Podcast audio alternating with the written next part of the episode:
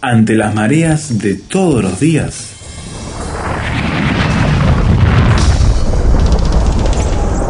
Llegamos a tierra firme.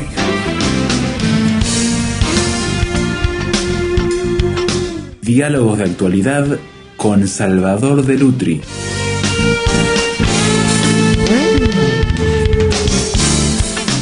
Hoy con Salvador de Lutri venimos a hacerle un juicio a la democracia. ¿La pondremos tal vez en el banquillo de los acusados? Bueno, todos los pueblos, una gran parte de Latinoamérica y una gran parte del mundo en este momento dicen que son democráticos o se rigen por un régimen de gobierno democrático. Pero muchos están hablando, Salvador, que hay una debilidad que se está produciendo en estos regímenes y que afecta la convivencia pacífica armoniosa entre los pueblos.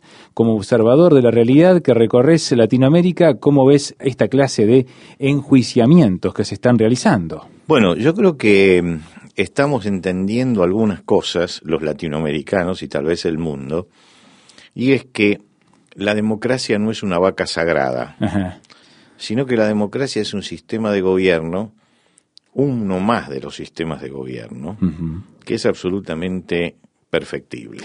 Cuando se salía especialmente de las dictaduras militares en, a fines de los años 70, principios de los 80, que alguien dijera algo acerca del sistema democrático o lo tratara de criticar, era casi una especie de, de persona que era atacable, digamos, este tipo hay que eliminarlo de la, faz de la tierra. Bueno, después de la última dictadura argentina, el presidente que fue electo lo hizo en su campaña señalando algunas cosas de la democracia.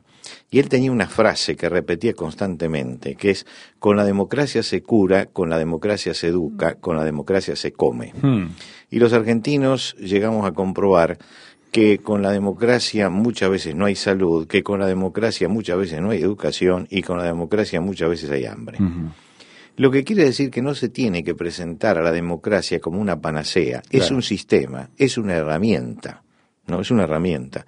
Como todas las herramientas, si está bien utilizada, puede llegar a dar resultados positivos, pero también puede tener resultados muy negativos. Y para esto es bueno que entendamos que la democracia no es infalible, que el sistema democrático, como decíamos, es perfectible y que hay que mirarlo en perspectiva histórica. Eh, la democracia es una novedad, porque la, la, tenía Grecia, pero después Occidente se volcó a otros sistemas de gobierno. Es una modalidad, es un sistema de gobierno, y si uno entiende que no es una vaca sagrada y por lo tanto es perfectible, podemos perfeccionar la democracia. Y a lo mejor llegamos a conocer la democracia. Hasta ahora yo no la he conocido, la democracia, ¿no? Eh, lo que hemos tenido fueron atisbos de intentos de democracia. Pero hay muchas cosas que ni los griegos la conocieron. Los griegos tenían democracia únicamente para los ciudadanos, el, el 30% de la población, los esclavos, las mujeres y todo lo demás no, no, no podían tener injerencia en el sistema de gobierno. Y bueno, yo creo que esto lo tenemos que mirar con un sentido crítico. Yo me acuerdo siempre cuando se habla de la infalibilidad de la democracia, de que Lope de Vega alcanza sus, la cima como autor teatral con una obra que se llama Fuente Ovejuna, que es la historia de un pueblo, de un pueblo que es el protagonista de esa obra, es todo un pueblo, que ha sido humillado por los abusos de Fernán Gómez, que es el comendador, y el pueblo asume colectivamente la responsabilidad de hacer justicia y lo ejecuta. La reacción de la autoridad central eh, no se hace esperar, envía un juez para identificar al culpable y en medio de las torturas los inculpados responden siempre lo mismo. Cuando les preguntan quién mató al comendador, ellos dicen Fuente Ovejuna, señor. ¿Y Fuente Ovejuna quién es? Todos a una. Claro. Es decir, todos juntos. Ahora, cuando uno llega a la última parte del drama de Lope de Vega, todo eso parece que se desbarranca porque aparece el rey y como si fuera un dios, afirma la verdad y homologa la justicia del pueblo. Eh, la infalibilidad e indiscutible autoridad del monarca eh, formaba parte de la fe del pueblo. El pueblo creía realmente en eso, se apoyaba eh, con confianza religiosa en el rey, le ceñía la corona y idealizaba al rey y no osaba criticarlo. Hoy nosotros lo miramos y decimos, pero, ¿cómo es que no criticaban al rey? Pero para ellos era el sistema imperante y funcionaban en esa forma. Si ellos se hubieran detenido a pensar de que eso era discutible, ¿no? Entonces hubieran encarado el asunto distinto. Y yo creo que cuando un sistema de gobierno se toma como la panacea y como lo infalible, como lo sagrado, y como lo sagrado, y no se empieza a ver en dónde puede ser perfectible, entonces estamos atentando contra ese sistema. Y lo digo yo que tengo una profunda convicción democrática. Es decir, he luchado toda la vida por la democracia, pero entiendo que los autoritarismos han sido malos, pero que también la democracia cuando no se la va perfeccionando es contraproducente y lleva a los pueblos al autoritarismo. Mira. Paradójicamente. claro, porque paradójicamente cuando la gente no tiene que comer, no tiene salud, no tiene educación, ¿no? Dice, me desprendo de la democracia porque no sirve. Entonces, los que nos dedicamos un poco más al pensamiento, defendemos el principio ideal de la democracia, pero el hombre común lo que quiere es comer, lo que quiere es tener trabajo, lo que quiere es tener salud, y él espera que la democracia se lo dé. Y si la democracia no se lo da, él no se va a sacrificar por la democracia. Acabémoslo con los idealismos fáciles, ¿no? Pensemos que estamos frente a un sistema de gobierno que hay que perfeccionarlo. Yo creo que el gran problema de las eh, democracias latinoamericanas es que nos, no nos hemos planteado que a lo mejor nuestras democracias tienen defectos y hay que irlas perfeccionando, porque no es un régimen perfecto. Churchill dijo que la democracia es el peor sistema de gobierno, pero no existe otro mejor. Interesante, sí. Entonces, claro, pero el asunto es entender que la, democracia no es un sistema perfecto, sino perfectible, no hay que sobrevalorarlo, y, y entendamos entonces qué es la democracia. Hacemos la voluntad de las mayorías, sí, es verdad, eligen las mayorías, pero creer que la mayoría tiene la verdad es otra cosa. Indiscutiblemente. No, es otra cosa, porque muchas veces se sobrevalora y se dice Vox Populi, Vox Dei, voz del pueblo, voz de Dios. No, la voz del pueblo, voz del pueblo. Y es falible. La voz de Dios es infalible. Claro, cuando se hace esa... No confundamos una cosa con la otra. La democracia busca que las mayorías, atendiendo también a los reclamos de las minorías, y tratando de compatibilizar con las minorías, busquen lo mejor para la comunidad, pero no creamos que lo que busca el pueblo es infalible. Aquella vieja frase latina, vox populi, vox dei, es errónea, está equivocada. Sí, muchas veces los pueblos han tomado decisiones por mayorías y a veces mayorías abrumadoras y se han equivocado y equivocado muy feo también. Hitler sube al poder con el voto de las mayorías. ¿Qué te parece? ¿No es cierto? Es decir, seamos, seamos honestos frente a todo esto. No actuemos con deshonestidad, porque se defiende la democracia con deshonestidad a veces. Hay que tener en cuenta, eh, a Jesús la multitud que estaba reunida frente a Pilato lo condenó y pidió a Barrabás. Y muchas veces esto se ha eh, repetido, muchas veces.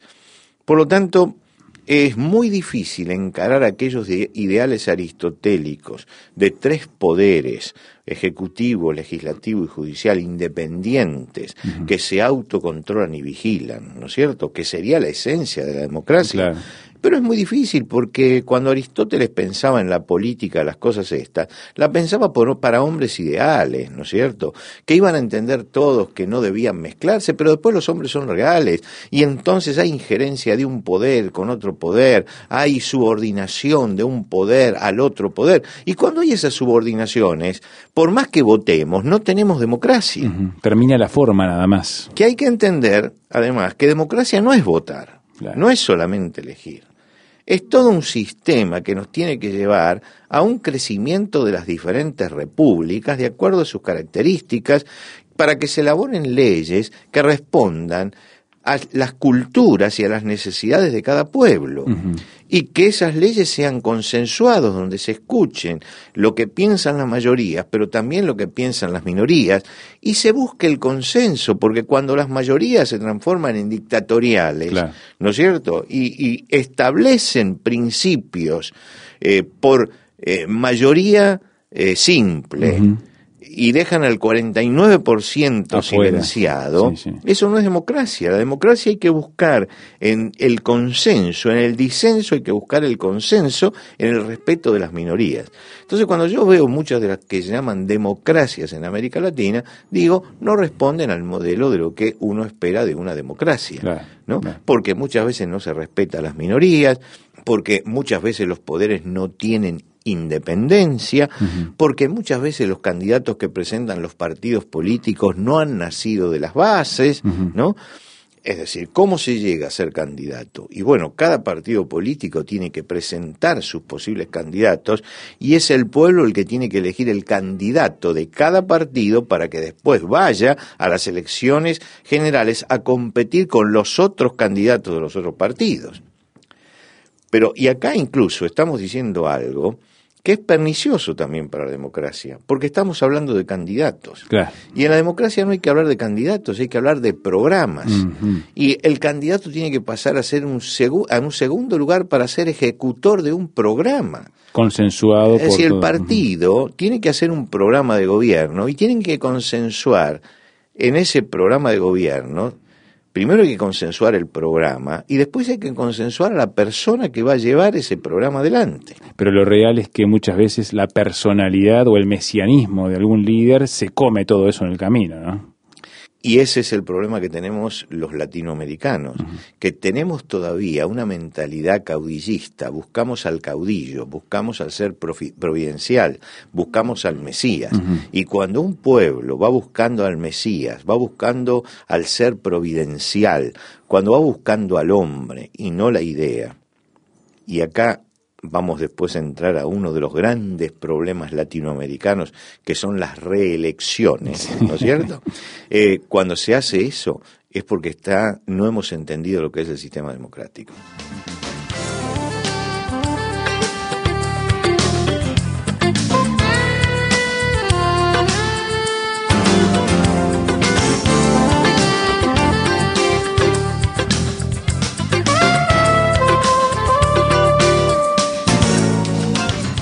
Tierra Firme en Internet. Descubra nuestro sitio materiales, datos, la transcripción de estos comentarios, frases sobre este tema que le ayudarán a desarrollar una posición con bases sólidas. Visítenos en www.tierrafirmertm.org www.tierrafirmertm.org Tierra Firme es una producción de Radio Transmundial.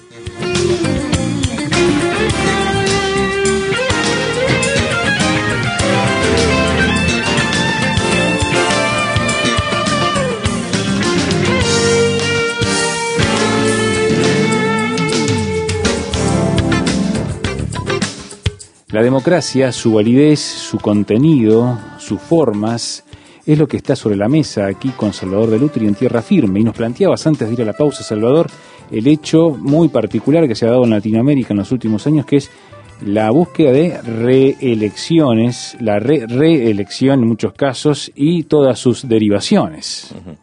Bueno, voy a contar un caso particular que es el que más conozco. Cuando en la República Argentina termina la época de los grandes caudillos que ensangrentó durante tres décadas, cuatro décadas diría, al país, se redactó la Constitución Nacional. Y en la Constitución Nacional, con mucha sabiduría, se le dio a cada presidente seis años de gobierno y no podía ser reelegido en el mandato siguiente. Y yo creo que eso, que nos viene de las generaciones del siglo XIX y que hay en muchas constituciones de América Latina, representa una comprensión de lo que es el ser humano. Si la democracia es una idea, la idea es lo que debe continuar, no la persona.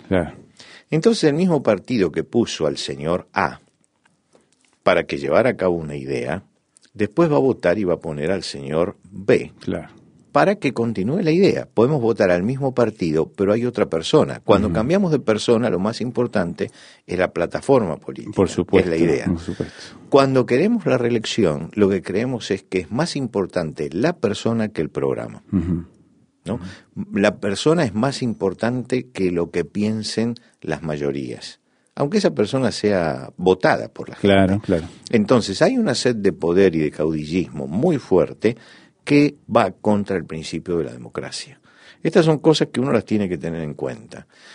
Yo tengo una, una visión, eh, no diría que pesimista, ¿no? Pero tengo una visión realista de lo que pasa en, en el hombre, ¿no? Creo que el hombre pervierte las cosas. Si lo dejamos al hombre solo, el hombre tiende siempre a corromper todas las cosas. Sus idealismos siempre esconden un materialismo detrás que lo lleva al fracaso. Por eso es muy importante la división de poderes y es muy importante la vigilancia y es muy importante la alternancia. Recuerdo que fui presidente de una institución muy importante en mi país, donde uno puede ser reelegido cada año hasta cinco años. Y cuando llegó al quinto año y yo me despedía de la asamblea porque no podía ser más reelegido, alguien dijo, bueno, pero podemos reformar los estatutos. A la fresca. Y yo dije, de ninguna manera, porque yo cumplí, escribí mi parte de la historia, Tu ciclo, digamos. pero creer que debo perpetuarme es creer que soy infalible Claro. y es creer que nadie tiene que revisar lo que yo hice.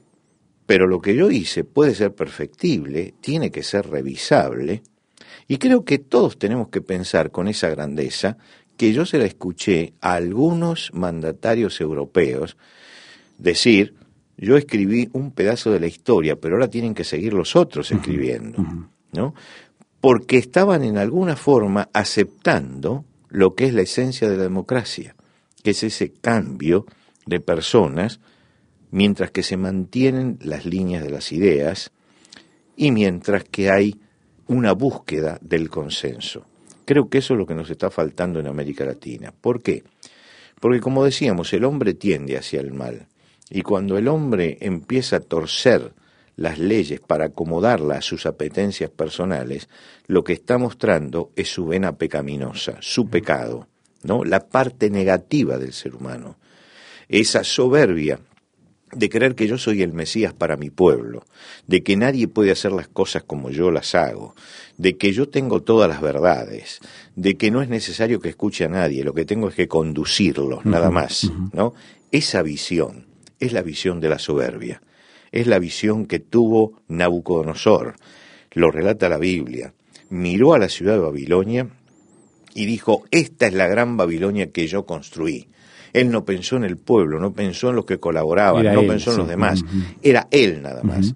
Y el personalismo es justamente lo que afecta a la democracia y es justamente lo que caracteriza al hombre, es decir, la soberbia. Entonces, eh, mientras que el hombre sea pecador, la democracia va a ser siempre perfectible y vamos a necesitar siempre modificarla y vigilarla, porque el mal se mete en las entretelas mismas de todos los sistemas de gobierno, también de la democracia. Esto no significa que haya otros sistemas que me gusten más. No me gustan los otros sistemas, pero creo que no tenemos que hacer un dios de estas doctrinas. Tenemos que aprender que el hombre es el hombre y el hombre siempre corrompe todas las cosas. También está corrompiendo la el sentido de la democracia. Claro, porque el instrumento por el cual llegar al poder han sido tradicionalmente son los partidos políticos. Y lo- el partido político, por su definición, tiene como cometido la búsqueda de llegar y alcanzar el poder y mantenerlo. Y entonces muchas veces con ese fin de mantenerlo se busca cual- estrategias de acuerdo al momento circunstancial y no de largo plazo, como identificabas vos. Claro, yo entiendo que los partidos políticos tengan eso como finalidad, pero no tendría que ser la finalidad el poder por el poder mismo, Claro. sino el poder porque creo en el programa que tengo. ¿No es cierto? Voy a buscar el poder para poder servir, eh, servir a través de este programa. Creo que muchas veces se busca el poder por el poder mismo sin tener en cuenta cuál es el programa que se va a llevar. Y ahí estamos entonces mostrando la hilacha pecaminosa del hombre. El hombre es un ser caído, es un ser pecador que necesita agachar la cabeza ante el Creador. Y lamentablemente en los movimientos políticos hay mucha soberbia, hay mucha cabeza que se levanta y que atenta realmente contra la gloria del que hizo todas las cosas, porque siente que está ocupando un lugar de Dios en su comunidad.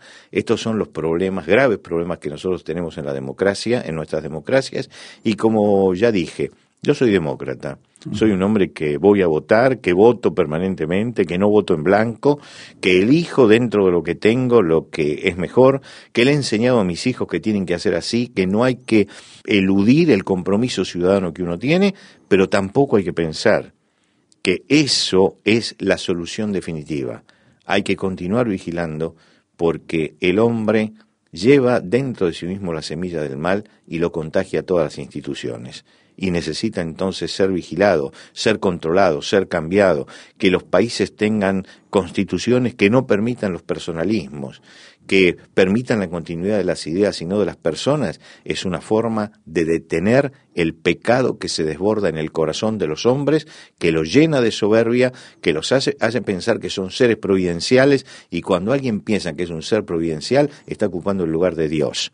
Nabucodonosor dijo, esta es la gran Babilonia que yo construí y Dios lo tuvo que humillar en ese momento para mostrarle que realmente el que estaba por encima de él era el que manejaba todas las cosas y no él. Hay que tener cuidado con estos mesianismos. Son espiritualmente muy peligrosos porque atentan justamente contra la gloria de Dios.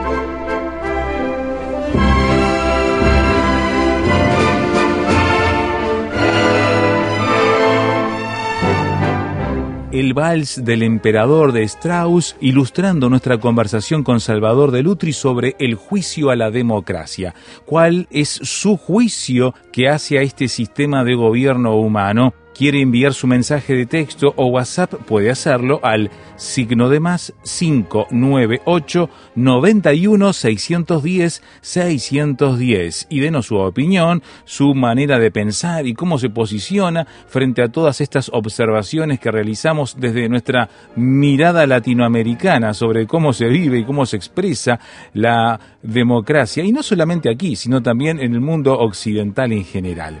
Signo de más 59 8 91 610 610. Encuentre también este programa en tierrafirmertm.org, el sitio web de nuestro programa, tierrafirmertm.org, para escucharlo nuevamente, para leer el texto, descargar tanto audio como la transcripción, están a su disposición allí, tierrafirmertm.org, conectarse a las redes sociales, suscribirse al boletín, obtener también el acceso a toda la biblioteca digital de nuestro programa con todos sus diferentes temas. Tierrafirmertm.org.